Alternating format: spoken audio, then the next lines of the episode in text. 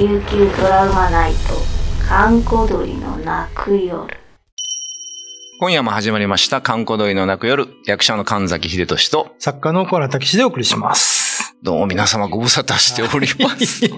えーお忘れではないでしょうか。忘れてません。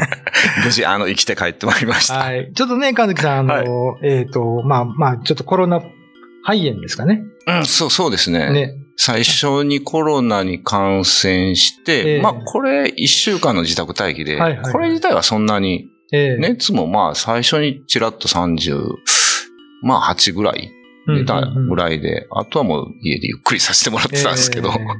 そう、その後ですよね。その後ですね。うん。で、それが終わって、一回収録もしたのかな。多分その時も咳が結構してたと思うんですけど、はいはいはいはいで、一週間ぐらいかな、うん。ずっとだから咳が続いてて、えで、実は今度は肺炎になるんですけど、ええ。僕そういうのなったことがないから、えああ。まあ単純にちょっと咳がきついかなぐらいだったんですよ。うん。で、まあ多少その、うち5回なんですけど、えちょっと息切れもするかなとかっていうのはあったんですけど、その単純にこう咳が、まあこれが咳止めとか飲んで治ればいいなと思ってて、ええ。で、で、実はな、あれ、どうやったかな。その、実はあの、名護に、新庄日ハムを見に行くっていう、ああ。やったんですけど、その日がすっごい寒い日で、ええ結局雨降って中止やったんかな。はいはいはい。そこぐらいがちょっとだんだん様子が怪しくなって。昼もね、多分沖縄そばいっぱい食べれないし、ええ結構喋ると咳込むしみたいなあらららら。ことがあって、で、その日の晩にもう40度熱が出て、うん。でもそのまま朝病院行って即入院みたいなはいはいはい。感じだったんですね。なるほどね。もうちょっと、なんか、災難でしたね。いや、僕はやっぱあの咳、皆さんね、もし、うんまあ感染してる、もしされて、ええ咳とか、やっぱ病院すぐ行った方がいいですね。ああれ多分最初の咳の段階で行っとけば、うんなんとか収まったんじゃないかなと思う。僕結構それ引っ張ったんで、うん。結局だから右肺4分の 3? 左肺4分の1なんで、ほぼ片肺。状態で、よくこれでいたねって言われたんですけど。そうですね。俳優はやっぱ喋れないとね。ですね。なって、うんいや、だからごめんなさいね。あのさ、収録中も結構あれだったんだなと思って。でなんか、久しぶりに神崎さん見たら、うん。ゲソーって痩せてて、なんか、6キロ落ちました。うわー、ダイエットですね。そうそう、これね、実は嫁さんとダイエット合戦をしてまして、ああ、で結構嫁さんにリードされてたんですけど、逆転勝ちですね。なるほどね。反則だとは言われてますけど、あ それは反則でしょうね。一応晩飯をおごってもらいましたけど。なるほど。で、まあまあ、うんえ、2週間ぐらい入院したんですか？うんに実質2週間ですね。ええ最初はほんま40度の熱が3、3日間ぐらい続いて、はいはいはい。それも結構珍しいって言われましたけど、その入院中になんか変なものを見たって聞いたんですけど。もうこの40度の時がすごかったですね。はいはいはい。僕生まれてこの方、その幽霊とか、ええ幻覚とかってほぼ見たことがないっていう、うん UFO すら見たことがないですけど、ええこの3日間でほぼあらゆる幻覚を見ました。おー、すごい。いろんなパターンのものを見させてもらったので、はい。今日じゃあちょっと一つだけなんか、記憶に残った幻覚みたいな。記憶に残ったけど、はいこれちょっと話すと長いので、ええまあ軽く触りを言わせてもらうと、ええまずこう、部屋の中に子供たちが出てくるっていう。まずその、あのーまあ、点滴打って40度なんで、ええまあ、熱が上がり下がりうん。しててですね。時間が このまま話しちゃうとあれなんですけどね。いいですか？今後。うん、ごめんなさい。うん。で、やっぱ一番、そうですね、軽く言うと、一番最初に見た幻覚っていうか出始めたのが、赤い服の子供が横に立ってるんですよ。あ、回復の子供。これが本当にその気配もあるっていうか、うん幻とかじゃなくて、もうもうわかるんです、立ってるのが。ええで、この子がだから男の子が女の子がわからないんで、うん。ちょっと見ようと思って意識をそっちに集中しちゃうと消えちゃうんですなるほど。よ。で、また、はっきり見えないね。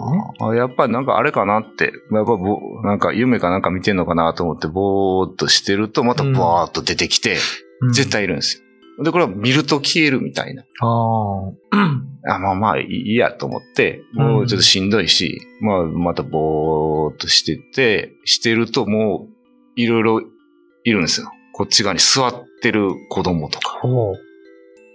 あのーこっちでついに僕が見ましたよ。小さいおじさん。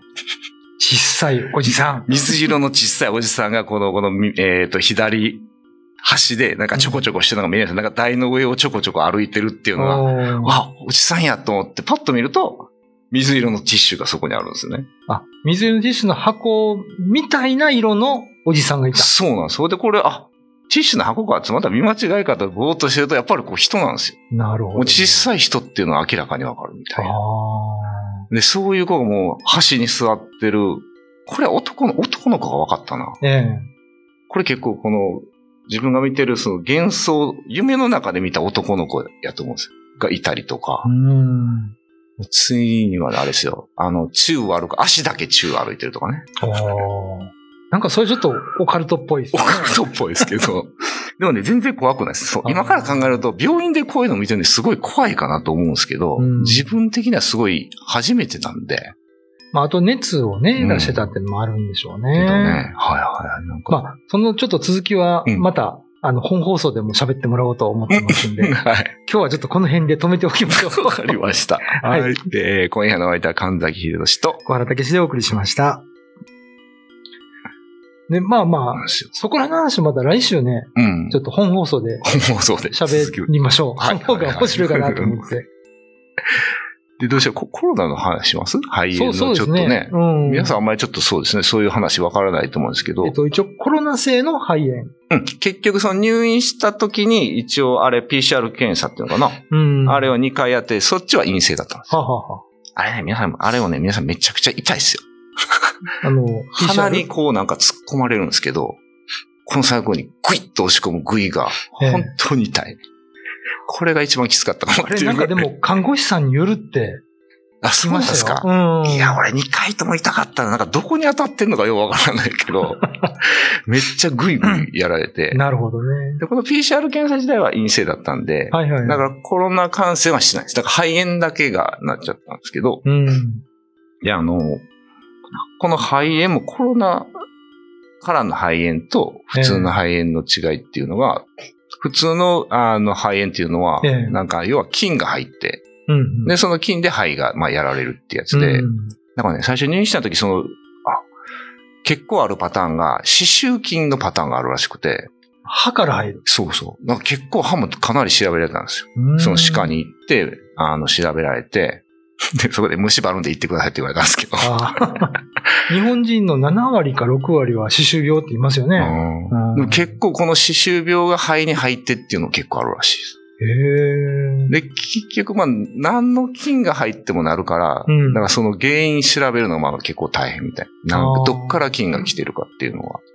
まあ、それ、ばい菌が肺に入って肺炎になるという。これがやっぱ通常のパターン。うんなんですけど、、コロナの場合は、そのコロナ菌が、あーまあ最初だから肺を攻撃してるのを、うん。まあ自分の免疫が守るわけですよね。ええ。で、コロナ菌がなくなってるのに、まだこの免疫がずっと肺を、まあ言うと肺を攻撃してる状態になっちゃってるんですよ。で、それで肺炎になるっていう。うん。免疫系が自分の肺を攻撃するってことですね。そうそうそうそうですね。んだから最初の検査が結構多くて、だからこれで、要はだからその、普通の肺炎だと免疫を上げる治療になるんですよ。点滴の種類とかもそうになるけど、うん。コロナのやつは今度免疫を抑えないといけない。ああ、強すぎちゃってね。そうそう。で、うんうん抑えながら、まあ、他の病気にもならないみたいなことやっていかないといけないんで、そもそも最初のスタートが違うんで。結構ね、1日かかってたかな、検査。うん。で、一応多分まあまあ、菌も見つかんないし、コロナだろううんっていうことで、まあそっちの治療になってましたけどね。熱はもうほとんど40度近かったんですか？うん、最初だから40度3日間ですね。だから熱、まあ当然その熱冷ましっていうか、うんやってくれるんで下がるんですけど、やっぱり夜とかになってくるとバーって上がってくる感じですね。それが3日間ぐらい上がったり下がったり。で、その時もずっと咳が出てる？うん。せあーでもね、咳はね、結構やっぱ安静にしてると咳は止まりまし、止まってましたね。うん。ただやっぱ動くとめちゃくちゃ咳込んでました。ああ、なるほどね。ただあの、生まれて初めてなんだ。あの鼻にある酸素ボンベとあ、カニューレってやつです、ね。カニューレ、そうそうそう。あれやってね、初めて自分肺炎やってんなと思いました。すごい楽でした。あれはまだ僕もやったことない。なんかね、そう、あれはね、だから、そうそう、だからそれまで自分がどんだけやっぱ肺やられてたんだなっていうのは、あれをしてすんごい楽になったんで分かりましたね。やっぱあれないと、やっぱトイレ行くのにも、もうぜいぜいしてるんで、うん。で、咳が出、止まるん、止まらなくなるんで、はいはいはいうんだからあれ、ばかベッドにもついてるし、出たらずっとスタンド持って、うん。まあまあ最初の、だからその3日か4日ぐらいもずっと車椅子でしたね。おーもう歩けないみたいな。うんうん僕あのー幼稚園の時かうらん小学校の2学、1年生の2学期まで入院してたんですよ。あ、そうなんですね。あの、肺炎になって、おはい。結構いるな。で、まあまあ幼稚園入る前ですよ。うんうん。肺炎。うん。あ、幼稚園、幼稚園の時、幼稚園に肺炎になって、うんで、まあ退院した時うにん親戚の人が、うんまあ、あの、たけしちゃん入院したからちょっと連れてってあげるわって言って、はいは車であの、宇治の方とかね、い。はいはい。平等院とか、うんうん。えーまあ京都でしたからはいはい回って、うんで、家帰ったら、うんまあ退院してからですよ。調子悪くなって、はいまた病院行ったら、今度肺水腫ってのになってて、はい子供。が、子供が、ええ。もう、それ小学校2年、あ、1年生の2学期までずっと入院してたんですよ。だから、今でもレントゲン取ると、はいはい。肺が白いんです、片肺がね。ああ、そうなんですか。うん。だから、神崎さんも取ったら白いはずです。あずっと。これは消えない。ああ、でもね、うんうん、この間また病院行ったけど、もう白いのがバッと映ってました。うんあれは消えないみたいですよ。でね、もともと僕健康診断で、うんなんか肺に、その病気の跡があるってずっと出てたんですよ。なんかな、なりました？あんまり覚えてないですけど、でも一時期ちょっと胸が痛いなっていう時期は、なんかこう圧迫される感じがあって。それは何歳ぐらいの時に？あ、それも全然大人ですよ。おー40代になってから。その時も病院行かなかったんですか？行かないとダメじゃないですか。いや、なんか頑張るんですよね。頑張る。で、結局、まあだからもう治ってるけど、後があるよって言われる。っていうのはなんか常に健康診断やったら出てきてたんですけど。あ、だからね、そうそう、うんそういうのがあるから、多分その時も確かに思い出せば咳込むし、ちょっとここら辺が圧迫されてるなってのはああ、それも肺炎やったんですよ。もうすでに多その時は流行ったかもしれないですね。分健康診断行くと必ず言われますよ。まあ、そうですなんか肺の病気されました、つって。あ、そうなんです僕は肺炎とその肺水腫っていう水が溜まる病気になったんで。ああ。だから、まあ、まあ、しょうがないですよね、これはね。一生ね。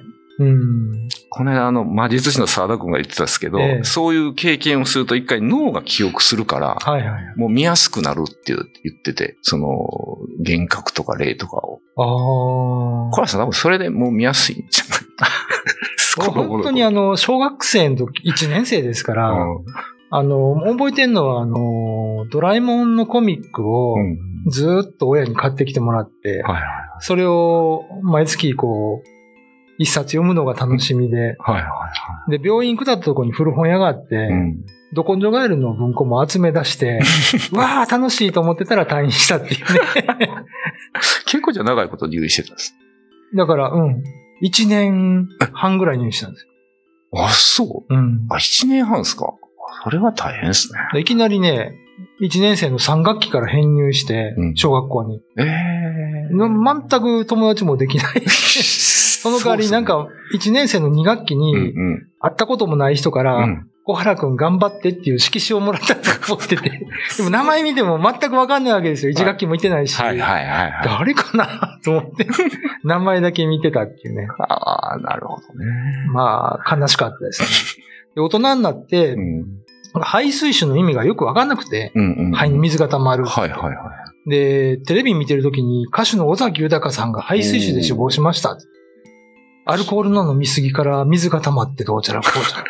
ええ僕そんな病気になってたの？か って言って、その時初めて怖かったっていうね。病気のやばさを知った。そう。あるな。でよく治ったって感じなんでしょうけどね。まあ、あの、みんなそういうのはね、なんかありますよね。うん。病気は。病気がトラウマになったりね。はいはいはいはい。ということで、あの、一応、復帰はいきなりちょっと病気の話からスタートしましたが。で、まあまあ、えーその、入院した時に子供だけじゃなくて、いろんなものをちょっと見たこと、ね、はい経験がある。それも明日のちょっと本放送でね、はい。聞きたいと思いますので、はいよろしくお願いしま。ますたよろしくお願いいたします。えー今夜のお相手は神崎秀俊と、小原武史でお送りしました。